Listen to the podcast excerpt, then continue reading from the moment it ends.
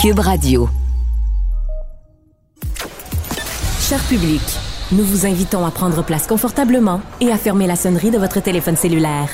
En cas d'incident, veuillez repérer les sorties de secours les plus près de vous. Bon divertissement.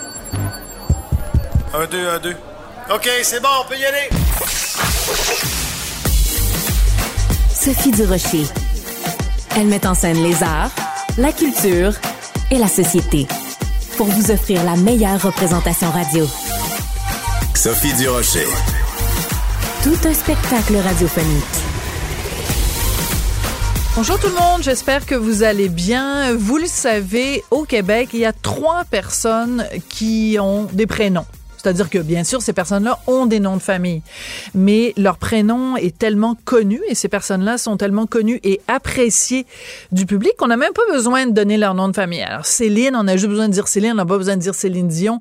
Véro, on a juste besoin de dire Véro, on n'a pas besoin de dire son nom de famille. Jeannette, ben c'est Jeannette. Oui, on peut dire Jeannette Bertrand, mais tout le monde sait que c'est Jeannette. Ben c'est Jeannette qui est au bout de la ligne. Bonjour Jeannette Bertrand. Bonjour Sophie, il y a longtemps qu'on s'est vu. Ben bon, euh, longtemps qu'on s'est vu. Ben oui, j'ai déménagé. Avant, on habitait dans le même euh, Mais bâtiment. Oui, mais oui, mais oui, on se voyait tout le temps, puis là on se voit plus. on se voit plus, mais on se parle quand même. Bonjour ma belle Jeannette. Bonjour, bonjour. Bonjour. Euh, Jeannette, euh, Oui. je- moi je je crois pas les chiffres. Quand j'ai vu que vous étiez à l'aube de votre centième anniversaire, j'ai dit Ouais, ben oui. voyons donc, que c'est ça cette histoire là. Mais c'est que, tu sais, ça arrive, on s'en aperçoit pas. Ouais. Ça va. J'espère que ça va t'arriver. Sinon, tu vas être morte. C'est bien vu. C'est bien dit, c'est bien dit. Vrai. Oui. J'espère que ça va t'arriver. Et puis que à ce moment-là, quand toi ça va t'arriver, il va y avoir moins de préjugés sur la vieillesse. Tu sais, c'est pas vrai qu'on retourne en enfance. C'est pas vrai qu'on qu'on est tous dans les, euh, les CHSLD. Il y en a que 5% qui vont là, et parce qu'ils peuvent pas aller ailleurs. Alors, tu sais, j'espère qu'on va avoir évolué et que la vieillesse va être devenue un privilège. Mais moi, ce que j'adore avec vous, Ginette, euh, Jeannette, pardon, Hey, voyons, oui. ben, une autre qu'on connaît aussi par son prénom. Mais Oui. ce que j'adore avec vous, Jeannette, c'est que même une question simple, comme par exemple, vous allez bientôt avoir 100 ans, même une question simple comme ça, ça vous amène toujours avec ce côté où il faut démystifier les choses, euh, briser les tabous, expliquer, euh, Exactement. faire œuvre de pédagogie. Ça, ça vous non, quittera jamais. de pédagogie. Non.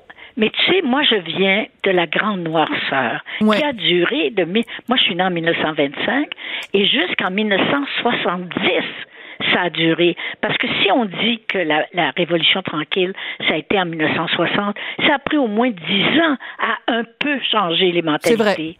Parce que, oublie pas que ça fait 8000 ans qu'il y a domination des hommes sur la Terre. 8000 ans. Puis nous autres, les femmes, là, on arrive puis on dit, on va toutes vous changer ça, nous autres. Et, puis, et puis, on va vite. Et on se consulte pas. Et même sans, se- sans syndicat, sans se consulter, sans solidarité, on arrive à changer les choses. Ouais, mais changer les choses, est-ce que, est-ce que, euh, Jeannette, ça change tant que ça? Je regarde ce qui se passe depuis le 7 octobre euh, en Israël. Euh, je Ah, regarde ce qui s'est passé, ce qui s'est passé en Ukraine, et je me dis, ok, en 2022 et en 2023. Euh, y a On retourne. non mais On- le viol, le viol, le Hum. viol systématique est encore utilisé comme arme de guerre. Exactement. Jeannette, en Israël, il y a des femmes et des enfants qui ont été violés tellement fort et par tellement de gens et avec une telle violence que leur os pelvien est brisé. En 2023, Jeannette, ça Ben me oui. brise le cœur. Parce que si nous, au Québec, on est allé très vite, ailleurs, on, est, on a reculé. Ailleurs, on a reculé. Et je vais te poser une question. Qu'est-ce Ouais. que tu dirais de ça si c'était pas des hommes qui gouvernaient ces pays-là, mais des femmes? Et- on ne sait pas ce qu'on ferait. On ferait peut-être pas mieux, mais on ferait autrement. Hmm, Parce que Mais- nous autres, on n'a pas quoi violer. Ouais, mais c'est On, on- ça serait autrement. Je te dis pas que ça serait mieux parce que l'être humain est, est l'être humain, mais c'est à essayer. C'est à essayer. Depuis toujours, ce sont les hommes qui ont mené le monde. Qui, qui est-ce que c'est- pas. Il y a quand il y a des femmes, c'est qu'elles étaient des hommes. Elles étaient euh, pas physiquement, mais elles étaient avaient une mentalité d'homme. Pensaient comme elles des qui ont hommes. réussi. Ouais. Oui. Alors, alors, si un jour, si un jour on devient euh, à l'égalité, peut-être qu'il y aura autant d'hommes que femmes euh, euh, qui vont conduire les pays. Mm-hmm. Est-ce qu'il y aura la guerre? Je ne crois pas. Je crois pas. Hmm. Mais en même temps, là, on parle pas vraiment nécessairement d'une armée d'un pays démocratique. On parle de terroristes. On parle de, de, de, de, vraiment de, Le terrorisme est fait de, de, par qui? Par des gens qui, qui considèrent encore les femmes comme inférieures? Hmm. voilà. Voilà, je pense que tout a été dit, ma belle Jeannette. Jeannette, je voulais vous recevoir parce que euh, il y a une réédition de euh, votre autobiographie, Ma vie en trois actes. Mm-hmm. Euh, deux choses. Premièrement, il y a un quatrième acte qui se prépare, qui va sortir en 2024, mais vous reviendrez nous en parler. Mais surtout, cette nouvelle édition-là, il y a une préface de Léa Clermont-Dion et de Guy Lepage. Pourquoi ces deux personnes-là, Jeannette? Ah, parce que euh, bon, parce que il y a une vieille, vieille amitié entre Guy Lepage et moi. Euh, Guy a été élevé par euh, une grand-mère et euh, il a toujours considéré que j'étais sa grand-mère. Je ne sais pas pourquoi il se sent bien avec moi comme elle Alors, c'est, c'est, on est ensemble, on est très tendre, on, on, on se touche. Tu sais, c'est, c'est bizarre comme, comme amitié. Puis Léa, ben, je considère que c'est elle qui va prendre la relève, là. Ouais. Ben oui, avec, avec ses documentaires. oui, oui, oui, elle a beaucoup de choses de moi. Elle a commencé, elle commence très jeune à, se soucier des autres, vraiment très jeune et à prendre des moyens. Elle est brave. En tout cas, c'est, euh, j'ai beaucoup d'admiration pour elle, énormément d'admiration. Ben, écoutez, c'est tout à fait, euh, tout à fait réciproque dans un premier temps, puis tout à fait légitime, en effet, parce que euh, dans ses documentaires, je pense à Je vous salope, bien sûr, euh, son livre qu'elle vient de sortir justement sur son expérience judiciaire, donc où elle a dénoncé publiquement une agression sexuelle. Mm-hmm. Donc, c'est quelqu'un qui porte la parole des femmes sur la place publique. Qu'est-ce que vous pensez des jeunes féministes? Bon, il y a Léa Clermont-Dion, euh, parfait, elle fait des livres, en effet, elle fait des documentaires, mais euh, de façon générale, est-ce qu'il y en a, est-ce qu'il y en a suffisamment, d'après vous, de jeunes femmes et de jeunes hommes qui se déclarent féministes ou est-ce que ça pourrait brasser la cage un petit peu? Non. Écoute, je suis allée euh, cet été dans une petite ferme à la campagne et puis la madame voulait présenter son, me présenter son fils de 16 ans qui ne savait pas du tout, pas du tout qui j'étais. Alors je me suis dit, je me suis dit, moi j'ai écrit l'histoire des femmes. Si ce petit gars-là savait l'histoire des femmes, eh, mais les, jeunes ne me connaissent pas. Il y en a qui me connaissent, bien sûr, ça dépend de leur mère, mais il y, il y en a beaucoup qui ne me connaissent pas. Et ce livre-là, j'aimerais. C'est un désir que j'ai, un souhait, pas un désir, un souhait, que le, on leur donne dans le temps des fêtes, à Noël, on leur donne l'histoire des femmes, hmm. d'où ils viennent. D'où ils viennent. Ils viennent des femmes, les garçons et les filles. On vient des femmes. Alors, qu'on leur donne ce livre-là pour, euh, pour qu'ils comprennent d'où ils viennent. Tu sais, ils sont pas nés euh, aux États-Unis, là. Ils sont pas nés en hmm. Russie. Ils sont nés ici. De femmes qui ont lutté. Ouais. C'est important ça parce que euh, justement, euh, s'il y a une société en Occident où euh, les femmes ont eu des avancées et aussi s'il y a une société en Occident où les hommes ont été des alliés pour mmh, la cause des femmes, c'est bien au Québec. Ah, c'est au Québec. Et de plus en plus. Moi, j'ai, tu sais, j'ai des petits-fils qui ont 40 ans, là, 40, 40, entre 40 et 50. Et puis, euh, écoute, ils, ils, sont des pères extraordinaires. Ce qui était dans, dans j'ai ça dire ça dans mon temps, là, à mon époque, ne peuvent pas dire dans mon temps, à mon époque, euh, les, les, femmes euh, se sont accaparées des bébés parce qu'on était valorisé que par ça. Alors, il fallait bien qu'on, qu'on se valorise quelque part. Alors, que maintenant, ben, je dis à mon petit-fils, moi, tu, te conduis comme une mère de famille, ça l'insulte. Il me dit, ben, non, je suis un père. Je, je fais juste mon rôle de père. Et mais alors, je me dis, s'ils sont capables d'accepter la, que la paternité change, peut-être qu'ils vont aimer ça, avoir une blonde à égalité et non pas une blonde qui vont dominer. Ouais. Alors, j'ai euh, beaucoup d'espoir. Mais beaucoup d'espoir, mais en même temps, c'est vrai que c'est pas normal qu'il y ait encore des gens au Québec qui ne sachent pas qui vous étiez, Jeannette, parce que vous Ah, avez... il y a- il y a- les jeunes, les jeunes ne me connaissent pas. Ouais, Non. mais mais justement, on devrait, tu sais, dans les écoles, là, euh, quand on fait l'histoire du Québec, quand on parle des suffragettes, quand on parle, euh, par exemple, euh, de la représentation à la télévision, quand on parle de la culture populaire, euh, moi, j'aimerais ça, à un moment donné, là, vraiment aller faire un tour dans les écoles au Québec, puis voir ce qui s'enseigne, parce que des fois, il y a des gens qui sortent de là puis qui ont aucune idée d'où on vient. Comment voulez-vous qu'on aille quelque part si on sait pas d'où on vient? Ben, Exactement, mais c'est trop récent. Moi, je suis née en 1925, Ouais. donc ça va faire 100 ans là, là, en 2025. Mais il, il s'est passé tellement de choses, tellement de choses. Pas, pas les, euh, pas mais de, 20 de 1925 à 1950. Vraiment là, il s'est rien. On était dans la misère noire, la misère intellectuelle noire. On était, on était vraiment, euh, vraiment rien. Puis tout à coup, en 1970, on a avancé. Mais c'est pas longtemps, ça. Il n'y a pas longtemps, il faut faut que les jeunes sachent ça. Écoute, Léa euh, euh, Clermont-Dion va jusqu'à dire que mon livre devrait être un livre d'école. Des- ben Parce oui, mais tout un à fait.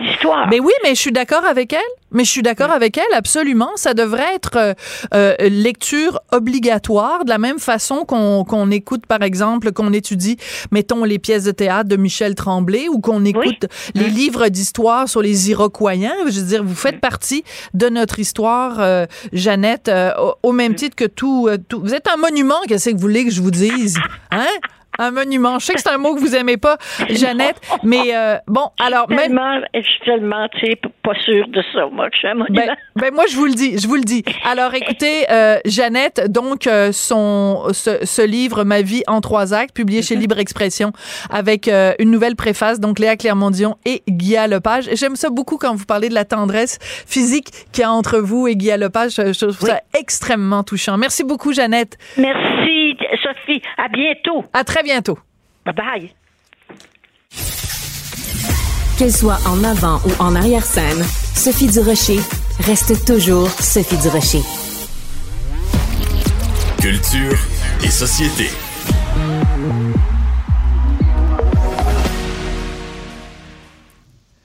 Bonjour Jean-François Barry.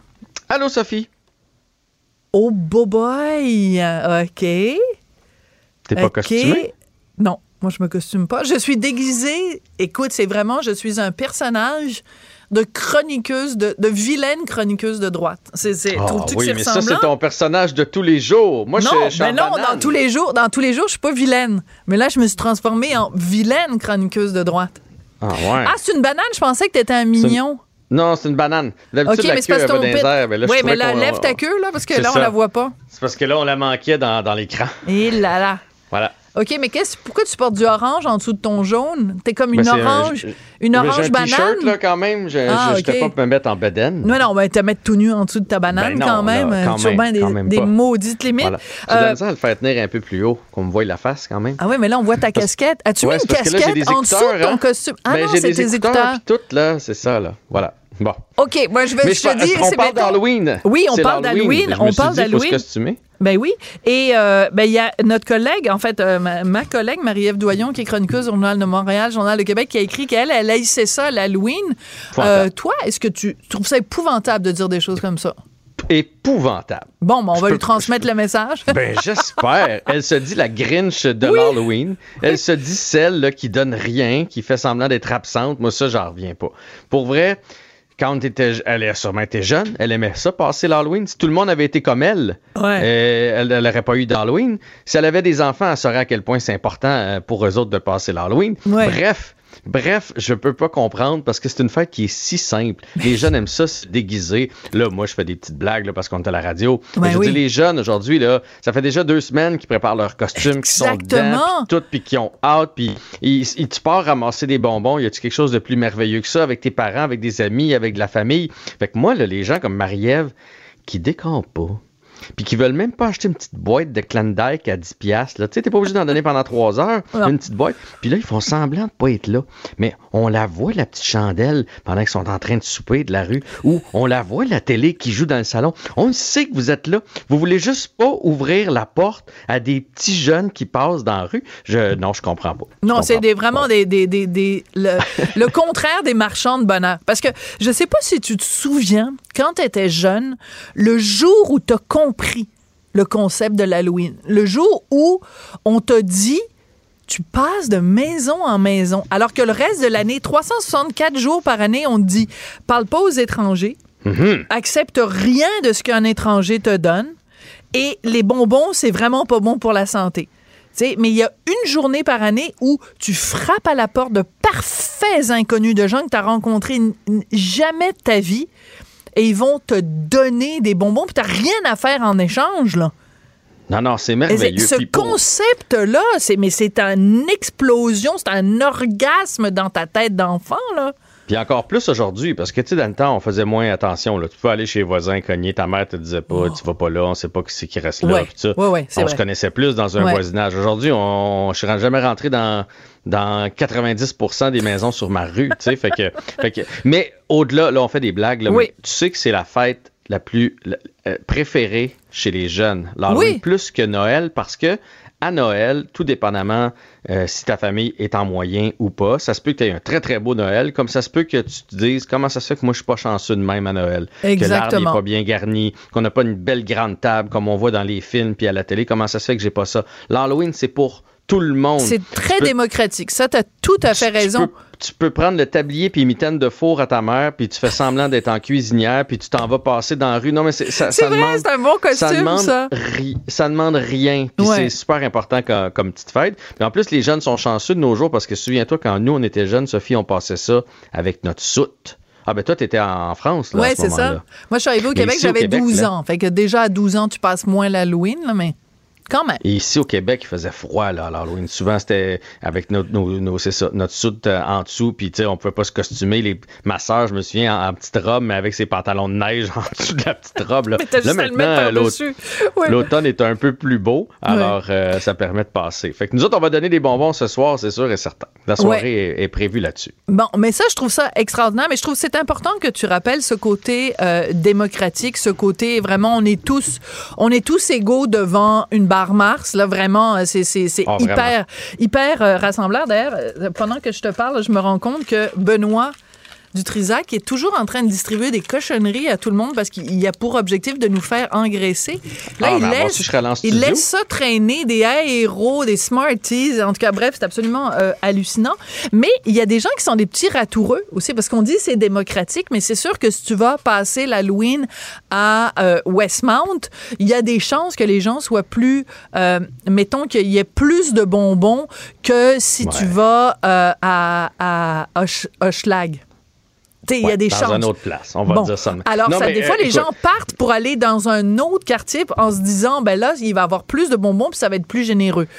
Oui, c'est ça. Il y a quand même, même si je suis pas le Grinch de l'Halloween, des petites affaires que j'aime moins. Ah ouais, OK. Des irritants. On va dire ça comme ça à l'Halloween. Euh, par exemple, c'est ça. Les gens, tu sais, moi, je suis dans un quartier quand même avec euh, qui est nouveau. Donc, c'est des belles maisons, ça paraît bien. Et là, à un moment donné, euh, tu sais, quand tu demandes aux gens, Hey, vous faites quoi? Puis là, tu fais, ils sont pas d'ici, ces jeunes-là. Puis là, tu te demandes, ils sont où? Puis là, ils viennent de Saint-Amable. Là, tu sais, tu fais, non, mais là, attends un peu, là. Je veux bien dans le quartier à côté, mais là, à un moment donné, il y a une limite à venir se stationner dans d'autres rues pour passer l'Halloween. Tu Pourquoi? À un moment donné. Pourquoi ben, ça te que- dérange? ben, ça me dérange parce que je veux dire, euh, tu sais, à un moment donné, il y a une limite de bonbons. Je vais pas en acheter pour 2000 pièces non plus, là, des bonbons, Ouais. tu comprends? Fait que, C'est ça, le problème. tu que- tu Oui, mais quand as on- plus, on- t'as juste à fermer les lumières. Oui, mais je trouve ça plate parce que là, les gens les jeunes Ouais. de mon quartier passent, puis là, je leur donne rien parce que j'en ai plus, puis c'est pas parce que j'en ai pas acheté. Moi aussi, je suis déjà allé dans d'autres quartiers parce qu'il y avait des amis dans ta Eh ville. oui. Mais là, à un moment donné, quand tu commences à changer de ville ou à changer complètement, tu peux pas faire une demi-heure de route pour aller passer l'Halloween dans un autre quartier. Ça, c'est- ça c'est non. Bon, autre chose qui est non, Sophie. Ouais, Les, les papas puis les mamans qui passent avec leur enfant de 9 mois. Quand ton enfant a 9 mois, tu peux aller le montrer. Tu le costumes, tu vas le montrer à papy, mamie, les voisins, c'est correct, là. Mais tu fais pas Ah, le c'est tour pas des rues avec ton enfant. Mais non, neuf mois, de toute façon, on premièrement, ils que- mangent pas de bonbons. là. Ben, on sait que les bonbons, c'est pour toi et le papa et la maman. Ben oui. C'est Pas fou, là. Va, va au dépanneur, va t'en acheter des nibs, puis lâche-nous patience. C'est en, c'est en plein ça. On, on, est- on est, on est en même place là-dessus. là. Dans, les, dans les petits côtés que j'aime moins de l'Halloween, je trouve qu'on est, on exagère maintenant. Moi, la première fois que je- j'ai vécu à, Saint-Bruno, là, parce que j'ai pas d'ici, j'ai un Masquinongé, là, tu sais, fait que un petit village, ma mère a donné un clandag. euh, Dans ce temps-là, on donnait des cacahuètes C'est quoi aussi. ça, un Klondike? Un, un petit caramel, là. Tu sais, Ah, un OK. petit, euh, ah, les petits carrés ouais. bruns. OK, parfait. Ouais, ou des, des fois, ils sont en- dans un papier. Mais tu sais, je veux dire, c'est une petite poignée de bonbons, tu partais avec ça. Quand je suis arrivé ici, nous, moi, je pensais que c'était ça. Tu sais, fait qu'on donnait euh, genre une petite boîte de Smarties comme toi avec un suçon, là, tu sais, ou les, les, les fameux rouleaux en arc-en-ciel, là, des petits bonbons sur le long, là, puis tu sais, bon. Là, mes enfants reviennent avec leurs sacs, Sophie.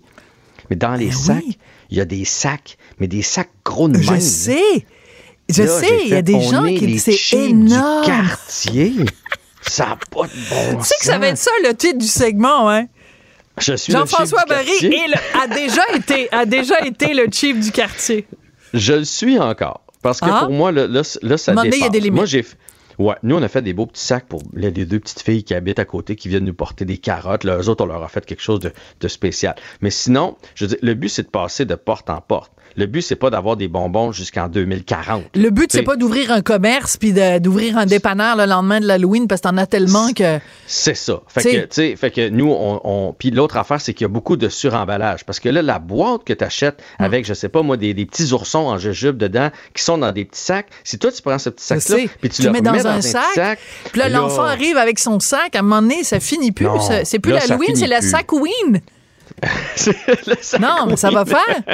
Ça, je l'aime bien, celle-là. Je fais du scripteur n'importe quand pour ton prochain spectacle, Jean-François. Ben, On est capable euh, de mais- s'arranger. Mais bref, tu sais, là, à un moment donné, il y a de l'excès. tu sais, Oui, oui, On en donne un peu, puis on évite le suremballage. D'ailleurs, il y avait un excellent papier hier dans la presse où on nous expliquait que euh, dans le maintenant, là, dans les petits sacs, mettons, de, de gummy bear ou de Ouais. les petites framboises, il y a quasiment plus rien là-dedans parce Mais que les compagnies veulent nous en donner encore pour notre argent. Donc, il y a 50 sacs dans votre boîte, mais il y a 5 framboises par sac. Et quand tu y penses, c'est un, c'est un gaspillage incroyable là, pour la planète. Pour la planète, absolument. ça n'a pas de sens. Fait Ça n'a aucun sens. Euh, on juste, on a, on a, il nous reste comme 30 secondes. Je veux que tu me dises. Oui. Est-ce que tu es comme moi? Moi, je considère, tu sais, à l'époque, euh, dans les églises, il y avait la dîme, tu sais, ils percevaient Ouais. comme euh, de l'argent. Moi, Oui. je considère que je- j'ai le droit de percevoir la dîme quand mon fils y revient et j'ai le droit de ramasser 10% de ses bonbons. Et j'en profite pour lui expliquer les impôts. J'ai- J'ai mis les bonbons sur la table, puis là, j'explique, j'ai dit, toi, t'es le contribuable. Tu sais, t'as Ok. ramassé plein de bonbons. Moi, je suis le gouvernement. Là, j'y empogne 50% Ouais, non, c'est comme ça que ça marche, les impôts. Ben écoute, moi, je suis pas dans cette braquette de salaire-là, donc j'y en prends moins. Ah, je comprends que vous autres, c'est 50% Ben Chez oui. nous, on en prend moins. Mais moi, euh, je suis plus subtil. J'attends qu'ils soient couchés. Tu sais, quand que les Oh, enfants ça, t'es un ratoureux. T'es un ratoureux. De toute façon, il y en a tellement. Pour vrai, quand ils reviennent, ils s'installent sur la table ou dans le salon, ils se font des échanges. Puis là, subtilement, tu pognes une petite euh, aéro au passage. Puis ils s'en ils s'en- ils rendent même pas compte. D'ailleurs, pour Oui. faire une publicité pour Aéro, je m'apprête à en manger une. À ta santé, mon beau Jean-François. Ma belle banane. T'es la plus belle banane que je Ah, connais. Merci, fine. Jean-François. Salut! Bon Halloween! Sophie Durocher. Elle pose les projecteurs sur les acteurs de la nouvelle.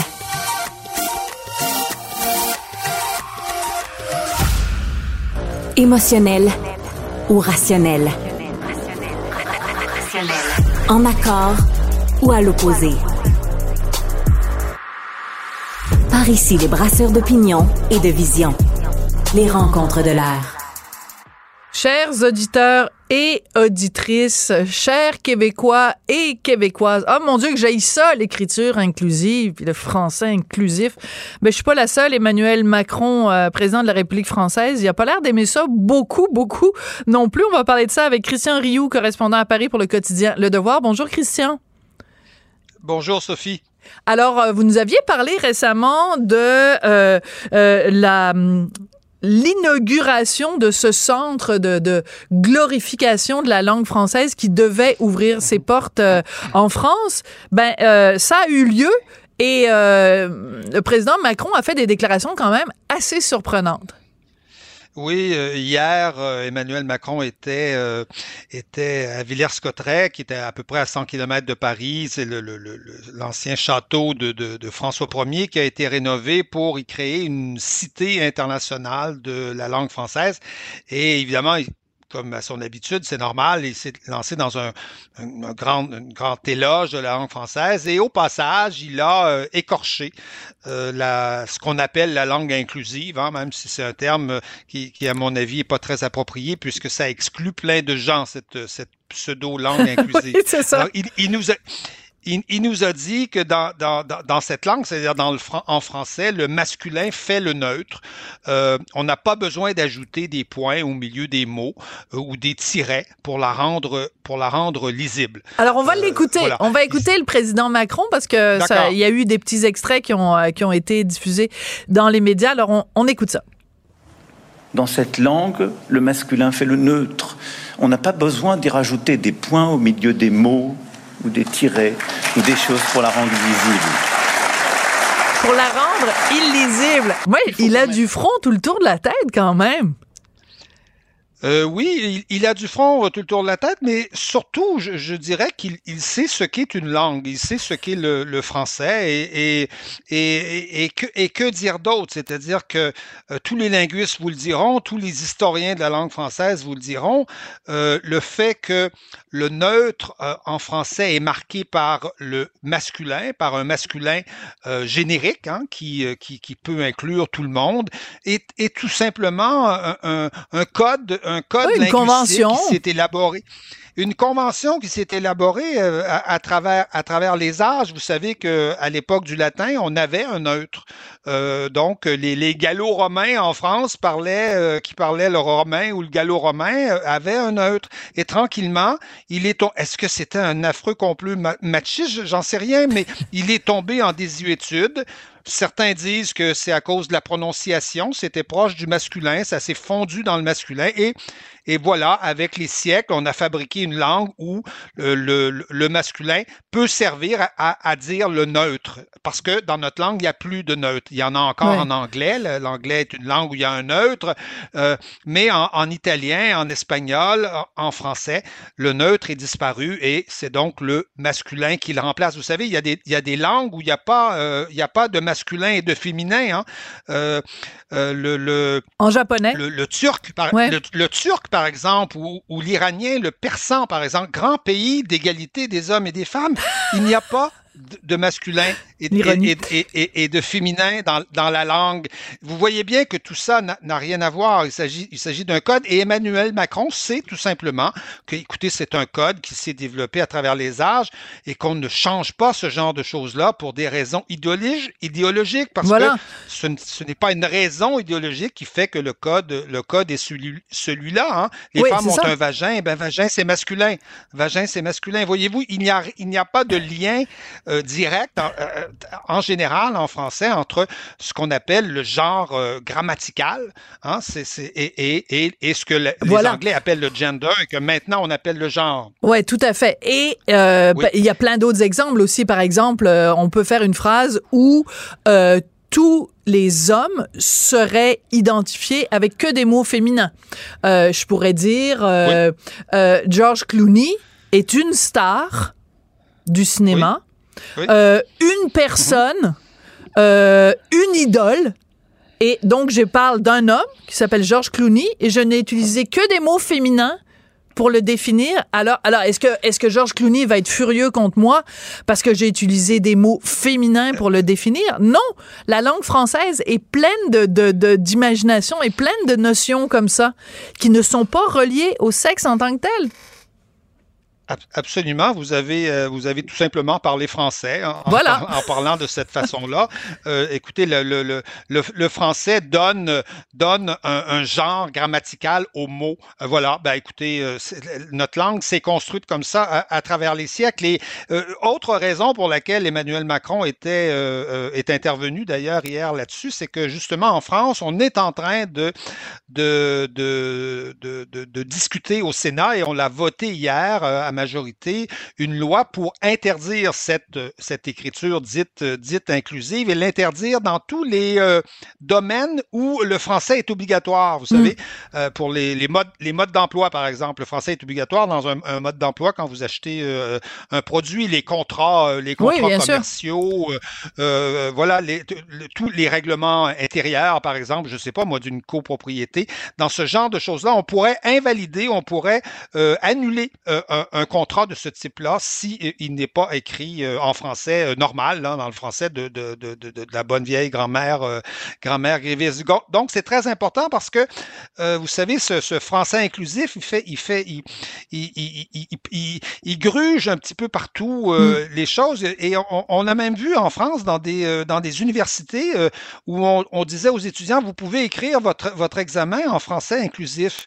Mais euh, imaginez-vous à la place de l'étudiant qui, se retrouve là, qui sait que son professeur est plutôt de gauche ou euh, gauchiste ou euh, qu'il aime qu'il ou, ou, qu'elle est féministe ou que si ou que ça et qui se dit ah j'ai le choix si, si je veux l'écrire en, inclusif ou pas mais qu'est-ce qu'est-ce que qu'est-ce qui qu'est-ce que fera cet étudiant? Vous voyez bien qu'il y a tout de suite une fonction idéologique, c'est-à-dire que ce mm. français inclusif est devenu une espèce de marque de commerce. C'est comme autrefois les Mao se baladaient avec des étoiles rouges, mais aujourd'hui les néo-féministes se baladent avec de l'écriture inclusive, comme ça, qui, alors, y a, qui, est marquée et qui connote l'idéologie, quoi. Oui, alors là, il y a un truc de l'écriture inclusive que je trouve, mais d'une laideur incommensurable. C'est tout, théo, tous, T-O-U-S, T-E-S. Parce qu'on peut pas dire bonjour à tous.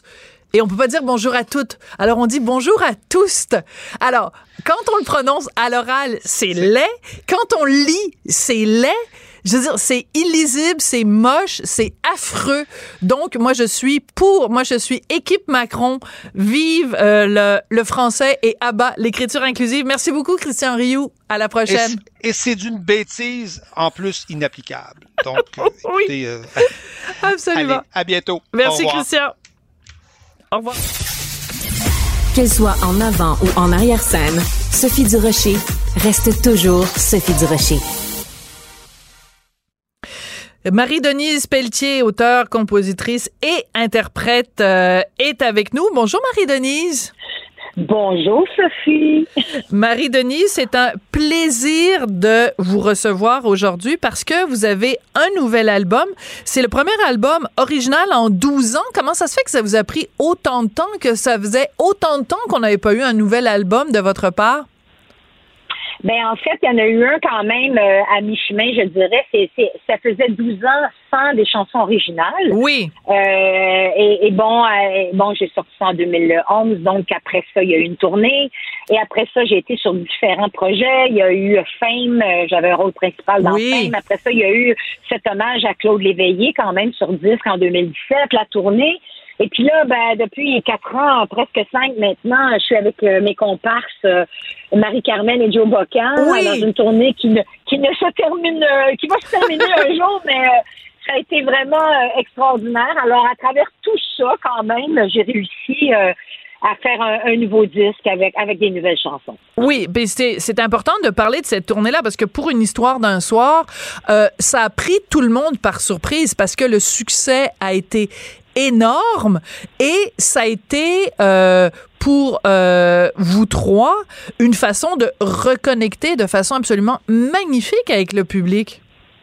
Oui, oui, définitivement. Même si parallèlement, toutes les trois, bon, peut-être moins Marie-Carmen qui s'était un peu plus retirée. Joe et moi, on travaillait, on faisait nos choses, mais là, je dirais qu'on est revenu à l'avant-scène, grand public, dans un contexte qui était quand même euh, pas évident avec la COVID et tout, mais on était extrêmement choyés, nous, à travers tout ça. Il y a eu beaucoup de, de démissions de télévision qui, euh, qui nous ont été dédiées et tout. Alors, euh, et les gens étaient au rendez-vous. Même le producteur s'attendait pas à, cette folie-là, à cette effervescence. et on est, écoute, à, tous les soirs, parce que là, on est rendu 120 shows plus tard, 60 000 billets vendus. on était quand même le show de l'année l'an dernier à la 10. Alors, on se pince encore et on se dit merci la vie, parce qu'à l'âge qu'on a, on peut apprécier ça beaucoup plus que quand on a 20 ans. Oui. Alors, euh, moi, ce que j'aime beaucoup sur ce nouvel album-là, c'est que vous avez collaboré avec plein de gens. Alors, il y a Claude Gauthier, il y a Michel Rivard, il y a euh, Robert Charlebois, il y a Corey Hart. Et il y a une chanson, moi, ben, euh, on va parler de ces gens-là d'abord, puis on parlera d'autres chansons euh, après. Comme vous êtes levé un matin, vous êtes dit, bon, ben moi, j'ai le goût de travailler avec Robert Charlebois, j'ai le goût de travailler avec Michel Rivard. comment ça, comment ça se passe quand on est, quand on s'appelle Marie-Denise Pelletier, puis qu'on a envie de travailler avec ces gens-là? Eh mon Dieu, euh, c'est sûr que je, en 2022, quand euh, le producteur m'a dit on fait un nouveau disque, ça te tente dessus, j'ai dit oui, bon. Et là, euh, ça prend du temps.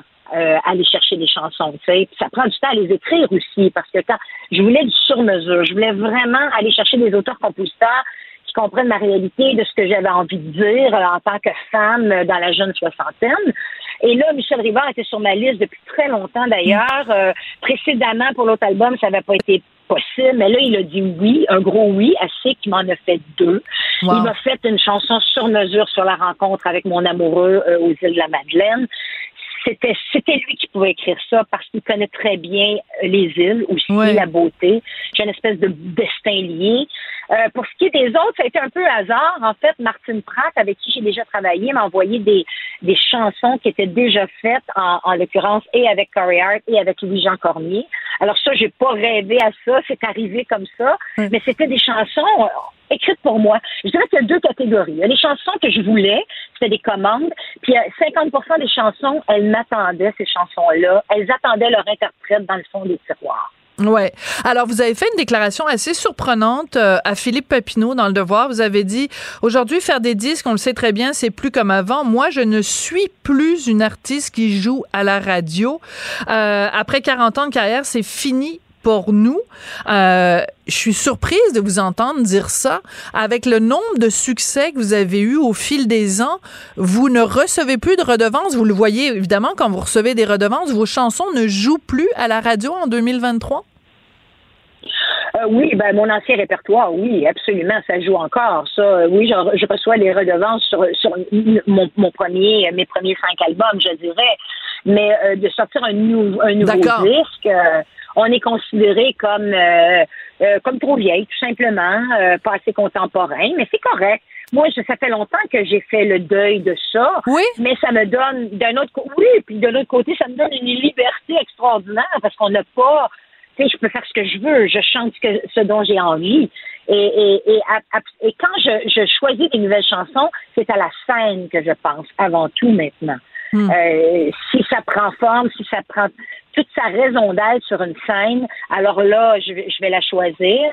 Euh, on fait des disques, euh, c'est que le disque est rendu plus un outil de promotion. Euh, pour vendre la scène, ce qui était le contraire avant, à l'époque, il y a 30 ans. C'est vrai, c'est vrai. C'est vrai, la scène servait à faire la promotion du disque. Maintenant, le disque sert à dire aux gens, j'existe, venez me voir sur scène. C'est un très bon, un très bon point. Les, les, les, choses ont en effet été tout à fait inversées. Alors, cette chanson dont je veux absolument euh, qu'on parle, c'est une chanson consacrée à Massa Amini. Donc, pour ceux qui l'ont oublié, Massa Amini, c'est cette jeune euh, iranienne qui a été donc tabassée par la police des mœurs en Iran. Euh, elle en est morte. Pourquoi elle a été tabassée? Parce que euh, elle ne portait pas comme il faut le voile islamique. Alors, avant que vous nous en parliez de cette chanson-là, euh, on va en écouter un petit extrait. D'accord.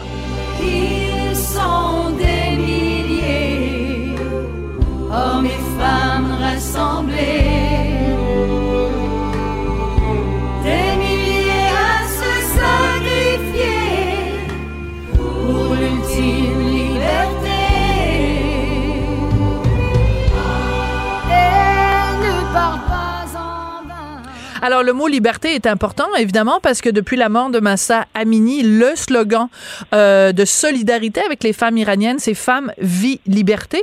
Pourquoi c'est important pour vous, cette chanson-là, Marie-Denise?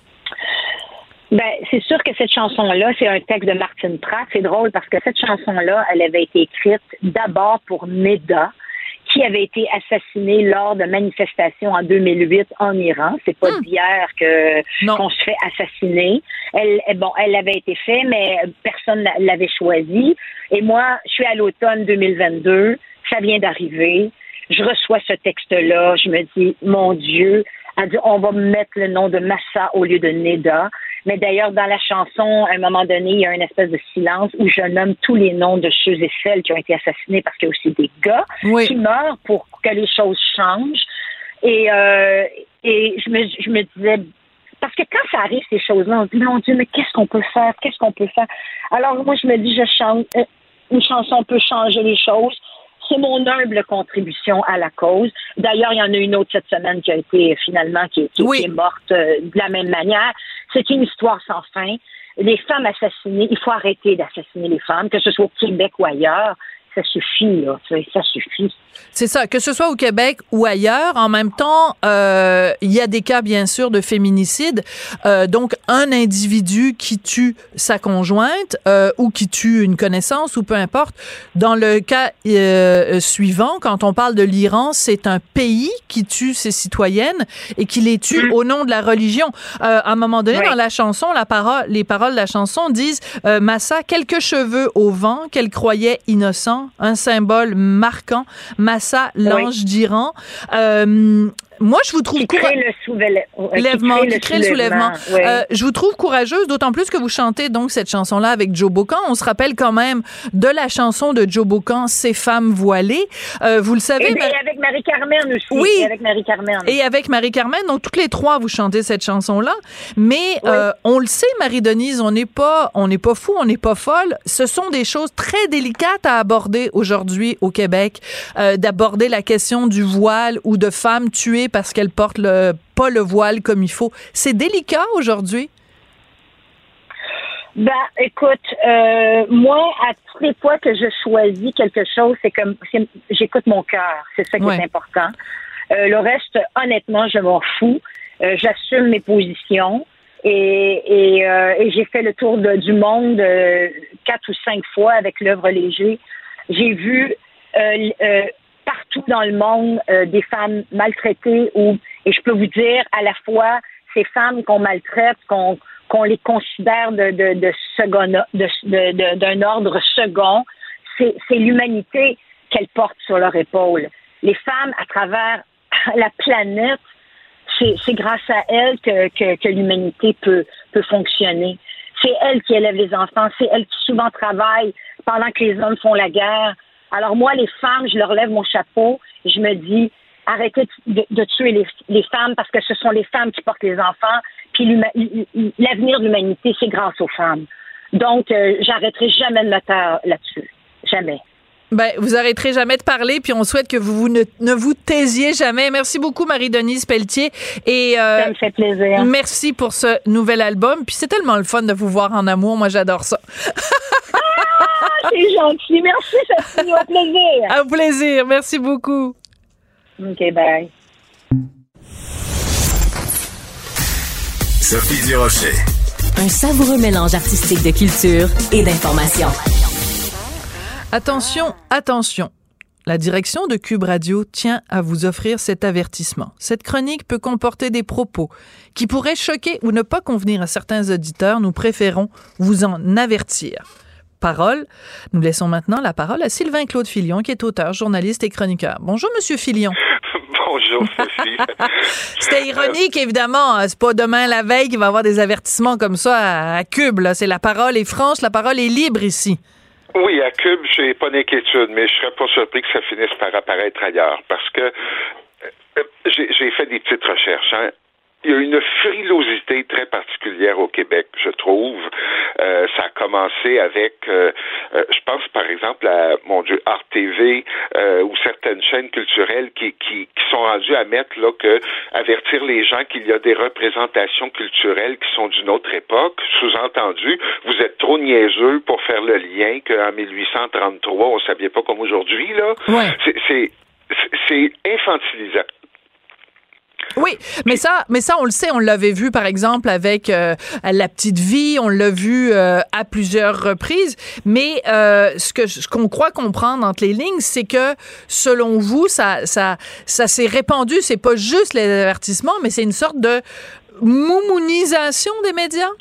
Oui, oui, j'avais sorti ce mot-là, la moumounisation. Euh, parce que, en fait, ce qui m'a beaucoup frappé, c'est que pour la première fois, j'ai vu, hein, je fréquente les sites web de, de, de nouvelles, les journaux, les, les, les, autres médias, puis pour un article de Radio-Canada du 24 octobre qui, euh, qui, qui, parlait du fameux procès là, pour... Euh, euh, presque du proxénétisme. Il y a eu un, un documentaire aussi là-dessus. Il y avait un avertissement qui disait cet article pourrait choquer certains lecteurs. Ouais. Ben, ben, ben et je l'ai lu, puis ça ressemble à tous les autres articles qu'on a pu voir sur des agressions sexuelles sur Éric Salvaille qui montrait sa bisoune au bureau. Euh, J'ai rien trouvé de plus grave qu'avant ou qu'ailleurs. Puis je trouve que ça l'effet inverse parce que quand on voit ça, c'est comme quand tu as une image cachée sur Facebook, ça pique la curiosité et ça nous donne envie de regarder. Ouais, euh, mais euh, mais donc cette cette moumonisation, euh, est-ce qu'elle est est-ce qu'elle euh, se propage également ou est-ce peut-être même qu'elle nous provient des États-Unis? Justement, non. Euh, je vais vous donner quelques exemples. Je, je, je, suis allé voir, il y a une loi, comme le CRTC ici, là, il y a une loi aux États-Unis qui prévient euh, généralement, là, c'est pour nudité, langage grossier, des choses comme ça. Mais euh, euh, moi, je suis un, gros fan de la chaîne Turner Classic Movies qui présente des films des années 20 à, à 90. Jamais il va y avoir un avis pour prévenir les gens. Euh, et, et, ce que j'ai noté, ça, ça se répand là. Euh, pour la première fois, euh, Saturday Night Live, qui est à sa 49e saison, qui a débuté en ce mois-ci, en octobre, ben, pour la première fois en 49 ans, chaque retour de pause, on nous met un panneau où on nous prévient qu'il peut y avoir du coarse language, ouais. donc du langage grossier.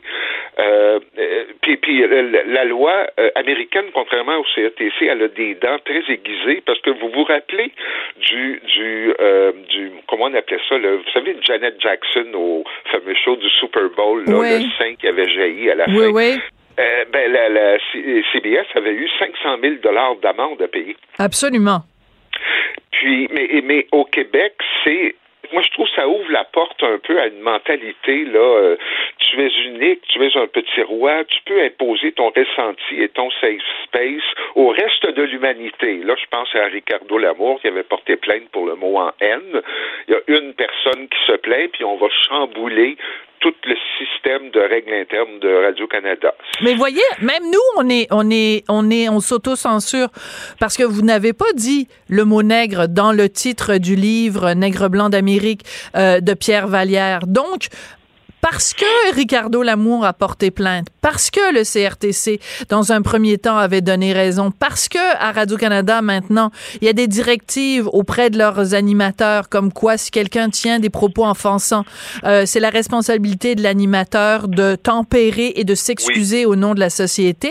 Ben, on, en, on a tous développé une frilosité. On ne devrait pas avoir de frilosité à donner le titre d'un livre, euh, Sylvain Claude? Oui, ben tout à fait. Ou euh, un jour, on parlera peut-être de la revue Nègre qui a lancé Joséphine Baker à Absolument. Paris en 1925. Euh, le, le, il y a quand même des règles au CRTC auxquelles on obéit aussi, mais ça s'applique généralement euh, violence, sexualité, langage. Et, et, et j'ai remarqué, par exemple, que Céline Galipo, au téléjournal, va inclure un avertissement verbal, mais c'est pas gnangnan. Elle va dire, on va maintenant vous voir des images de ce qui se passe à la bande de Gaza. C'est très choquant. Ou mais, mais c'est pas dit sur un ton d'un avertissement. Euh, ce qui est le cas en France. Euh, j'ai pas pu trouver la confirmation, mais mon correspondant à Paris euh, me disait que en France, il y a un avertissement verbal aux nouvelles quand il y a des images difficiles à voir. Et dans les fictions, c'est une voix hors champ qui prévient au cas où il y aurait du sexe explicite, de la torture, de la mort, ouais. de la violence physique ou psychologique. Voilà. Et, et ce mais... serait une loi européenne pour ouais. toute l'Union. Mais, mais, mais la différence, c'est que si, en effet, mettons que moi, dans mon enfance, j'ai été euh, victime d'une agression sexuelle et que je regarde une émission euh, de télé, je peux comprendre que on me dise, écoutez, Madame Durocher, on préfère vous prévenir que dans cette émission, soit on montre, soit on fait allusion à des agressions sexuelles sur des enfants. On préfère vous en avertir parce que, en effet, peut-être que moi, j'ai pas vraiment envie euh, de regarder une émission où il y a ça parce que ça va me recauser un traumatisme. Ça, je le comprends parfaitement. Quand on met des avertissements pour des mots je me dis, c'est pas vrai qu'il y a quelqu'un qui va se rouler en petite boule puis qui va avoir, être traumatisé parce qu'on a utilisé euh, tel ou tel mot. À un moment donné, il faut aussi que les gens euh, se construisent une colonne vertébrale. Là. Ben, exactement, c'est notre responsabilité là. Si, tu veux, si tu veux pas voir, euh, mon Dieu, je sais pas moi, si tu veux pas voir de, de, de nudité, ben tu tu vas pas aller choisir un film là qui qu'on sait à l'avance qu'il y a de la nudité dedans ou euh, c'est un c'est parce qu'à force de mettre des avis partout, c'est comme s'il y avait plus de pancartes que de que de matériel à consommer. C'est qu'on nous met des, des stops, des, des, des ralentissements partout et, et à ce moment-là, euh, je me demande jusqu'à quel point on peut faire un choix éclairé parce qu'on nous impose des mises en garde à tout bout de champ. Et, et, pourtant ça n'existe pas euh, autant aux États-Unis. C'est assez rare qu'on voit ça. Et, vous vous rappelez, euh, moi, ce qui me faisait rire, c'est à l'époque du téléroman Unité 9. Il y avait tellement de détails que ça brûlait les punchs de l'épisode. C'était divulgateur. Parce que là, il disait carrément de ce, ce mardi-là, ben, aujourd'hui, cette émission comporte des scènes de violence et de langage vulgaire et de nudité, c'est que tu dis, OK, là, on va voir un teuton, on va entendre trois va puis il va y avoir une bagarre. Euh, euh, euh un teuton, trois va chier, une bagarre. On a l'impression que c'est, tu sais, les curés dans le temps qui nous disaient, vous direz trois Ave Maria, deux Notre Père et... Euh, oui, mais c'est qu'à la limite, ça devient, euh, comme je disais, un divulgateur parce que l'avertissement changeait à chaque épisode. Ouais. Ce que je trouve derrière tout ça, pour moi, je pense que le plus grave, euh, vous avez raison de dire que oui, il y a des avertissements pour des gens qui ont vécu des traumatismes, mais ce que je voudrais, là où je trouve ça exagéré, c'est quand on parle de représentation culturelle, ou qu'on ça laisse toujours entendre, vous savez, euh, dans, les, dans le temps des filles de Caleb, là, les gens s'habillaient pas pareil, puis il n'y avait pas de téléphone mm. cellulaire, puis, puis ils vivaient comme ça. Ben là, c'était pas fêté, c'était, oh, c'est infantilisant. Je sais pas s'ils font ça parce qu'on s'adresse à eux une génération beaucoup plus jeune, euh, qui, qui, mais, mais je peux pas croire que les gens sont pas capables de discerner par eux. Mais oui, ils sont capables, ils sont capables. C'est le diffuseur, c'est le diffuseur qui nous prend un petit peu pour des bébés lala, et parfois même un diffuseur qui prend aussi ses cadres pour des bébés lala. Vous lirez ma prochaine chronique dans le Journal de Montréal, le Journal de Québec, ça porte justement là-dessus. Imaginez les déguisements d'Halloween les déguisements d'Halloween, à quel point le potentiel de dérapage est énorme. Imaginez l'appropriation culturelle, euh, s'habiller en femme si on est un homme, s'habiller en homme si on est une femme. Ah ben non, c'est vrai, ça c'est correct. OK, merci beaucoup. merci beaucoup, Sylvain-Claude Filion. Je vous en prie, Sophie, à la semaine prochaine. Merci. Alors, je voudrais euh, remercier euh, Philippe Séguin à la mise en onde, la réalisation, Audrey Robitaille et Marianne Bessette à la recherche. Merci beaucoup et à très bientôt. Cube Radio.